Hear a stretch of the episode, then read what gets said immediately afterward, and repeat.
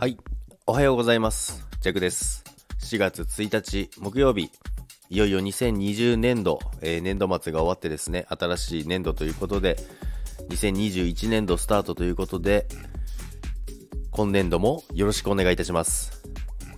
そして今日がですね、えっ、と、7位、占いが7位だったんですよね。一発目占い7位なんですけども、内容がすごい良くてですね、たった一言で全てが好転するって書いてあったんですよ。なあ、すごいいいこと書いてるなと思ったんですけども、でもその逆もしかりだと思ったので、その辺やっぱり言葉の重みとか、伝え方とか、まあもちろんスタイフやってるんで、その辺大事ですよね。スタイフでせっかく音声配信やってるんですから、まあそれをやっぱり今、その占いのことで、全てが好転するっていうことは、その逆もありますもんね。全てがあの良くない方向へ行ってしまう発言っていうのもあると思うので、その辺を注意しながらやっていこうかなと、なんかふと思いましたね。でもなんか、良くないですか？あの、たった一言で全てが好転って。なんか今日、すごいいいこと言うなって占いと思いました。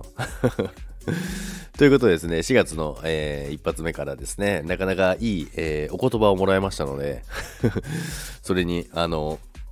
機嫌よくですね、やっていこうかなと思いますけども、